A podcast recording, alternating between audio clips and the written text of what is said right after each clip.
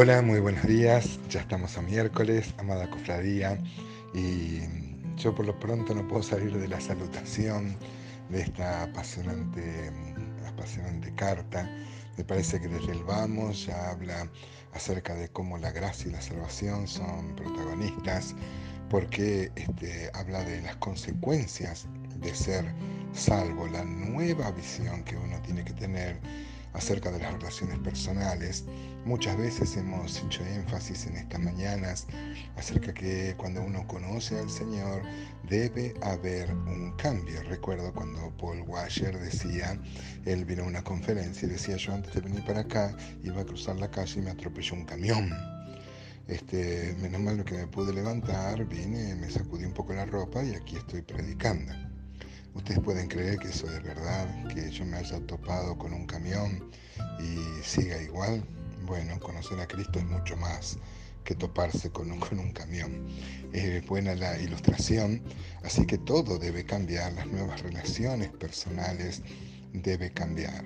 Esta carta en ese sentido es extraordinaria porque vemos primero a Pablo pidiendo un favor, no se presenta como apóstol, sino como prisionero en Cristo a lo mejor por la familiaridad, no quiero hablar desde una autoridad, aunque como vamos a ver hoy este, eh, trata a Filemón como colaborador sin el sentido de darle una jerarquía, una clerecía, sino en el sentido bueno, que vamos a ver de colaborador. Pero este, es impresionante esto, como este, si uno la compara, por ejemplo, acá está pidiendo un favor el apóstol Pablo, por ese mm, esclavo fugitivo que ahora es un, es un cristiano y lo manda de vuelta a, su, a Colosas, a donde vivía Filemón, el que seguramente era un líder en la iglesia en Colosas, y la propia iglesia se hospedaba en su casa, o sea, se reunía en su casa, como era la práctica habitual de la primera iglesia. Esto nos habla también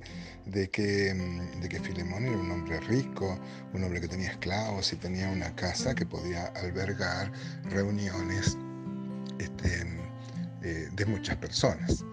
Pero es interesante que el apóstol Pablo acá pide un favor, pero no para él, sino para Onésimo. ¿no? Otra vez este, vemos, el apóstol Pablo no era de pedir favores, cuando él pedía, pedía que oren, oren por él y para que él pueda seguir predicando aún estando, aún estando en la cárcel.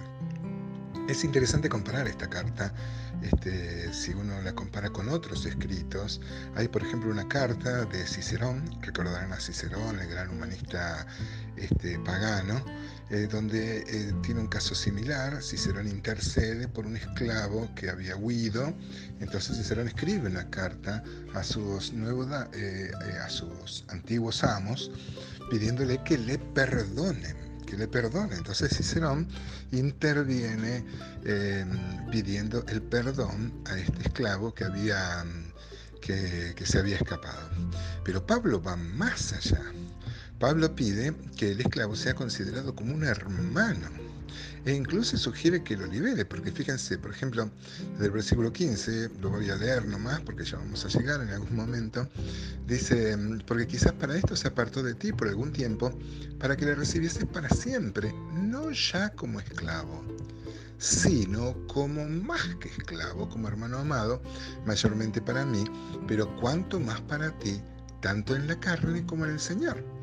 Así que si me tienes por compañero, recíbele como a mí mismo, y si en algo te dañó o te debe, ponlo a mi cuenta. Yo, Pablo, lo escribo de mi mano, yo lo pagaré por no decirte que aún tú mismo te me debes también. Sí, hermano, tenga yo algún provecho de ti en el Señor, conforta mi corazón en el Señor. Y fíjese el 21, dice, te he escrito confiando en tu obediencia, sabiendo que harás aún más de lo que te digo si no lo tenía que recibir como un esclavo, sino como un hermano, y espera que haga algo más, evidentemente estaba en la, en la mente del apóstol eh, la, liberación o un trato mm, como, como hermano. Esto es lo revolucionario del Evangelio. Acá vemos que mm, eh, aparece un hombre rico, es gentil, el otro es un judío, está preso, y, pero el apóstol y el otro era un esclavo, una de las personas más despreciables en la escala social. sin embargo, todos son, son uno. Acá vemos el cumplimiento que el apóstol Pablo, por ejemplo, le va a decir a, los, a los Gálatas, por ejemplo, dice Gálatas 3:28, ya no hay judío ni griego, no hay esclavo ni libre, no hay varón ni mujer, porque todos vosotros sois uno en Cristo Jesús. Este, o sea, en el Señor no debiera haber estas diferencias sociales que son muy propias de la sociedad que no conoce a Cristo. Y esto, hermano, debe traernos a la reflexión, cómo tratamos a las personas más desfavorecidas en la llamada, así entre comillas, escala social. Eh, porque uno siempre tiene otro que está peor, ¿no es cierto? Ahí, este, si bien hoy no hay esclavos de este tipo, hay otros tipos de, de esclavos, y, pero si se convierte el Señor pasa a ser un hermano. Fíjese también, por ejemplo, desde el versículo 1, vimos los primeros tres versículos, pero vamos a repetir el 1, dice de Filemón, Pablo, prisionero de Jesucristo, y el hermano Timoteo, su, compañero, eh, porque seguramente le conocían, este Filemón, su familia y la iglesia, al amado Filemón, colaborador nuestro. Insisto, Filemón era un hombre rico, ahora le está mandando un antiguo esclavo, este, los derechos civiles eh, daban precisamente derecho a matar, el esclavo era una propiedad y lo que le había hecho este, esclavo escaparse y eh, como sugiere el texto defraudado, o sea, robado, eh, tenía derecho a matarlo. No solo Pablo le dice que no lo mate, sino que le reciba no ya como esclavo y hace una interpretación de los hechos que nosotros deberíamos aprender, hermanos. Este, dice el apóstol Pablo, pues para esto a lo mejor se apartó de ti. O sea que el apóstol Pablo está reconociendo que Dios obra en estas circunstancias yo me imagino a Filemón sintiéndose mal cuando lo este, defraudó, este, este, que tenía como por apodo Onésimo.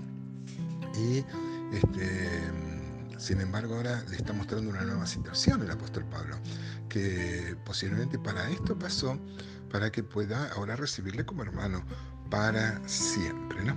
Ahora es interesante que a Filemón lo llama colaborador nuestro y usa la palabra sinergoi es una palabra muy interesante, está diciendo él es colaborador nuestro, la palabra sinergia. Eh, sin es una preposición que en griego significa con, acompañando. Y ergon es el trabajo. ¿no? En castellano hay muchas palabras que, que, mm, registran esta, esta, palabra también, ergon, como trabajo. Este, así que el que trabaja con. El mismo apóstol Pablo lo usó para él mismo, por ejemplo, en 1 Corintios 3, dice, este, de manera que yo, hermanos, no pude hablaros como espirituales, sino como carnales, como niños en Cristo. Os di a beber leche y no vianda, porque aún no erais capaces, ni sois capaces todavía, porque aún sois carnales, pues habiendo entre vosotros celos, contiendas, disensiones. No sois carnales y andáis como hombres, porque diciendo el uno yo ciertamente soy de Pablo y el otro yo soy de Apolos, no sois carnales. ¿Qué pues es Pablo? Mira qué interesante.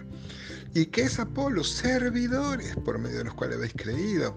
Y eso según eh, lo que a cada uno concedió el Señor. Yo planté, Apolo regó, pero el crecimiento lo ha dado Dios. Así que ni el que planta es algo, note esto hermano, ni el que riega, sino Dios que da el crecimiento. Y el que planta y el que riega son la misma cosa, aunque cada uno recibirá su recompensa conforme a su labor. Porque nosotros somos colaboradores. Sinergoi, ahí aparece la palabra sinergia eh, colaboradores de Dios y vosotros sois labranza de Dios, edificio de Dios. Así que hermanos, el apóstol Pablo lo presenta a Filemón como colaborador y los colaboradores están, pues son colaboradores de Dios para trabajar en nuestra vida y nosotros somos colaboradores de nosotros. En esta sinergia, ¿cómo andamos?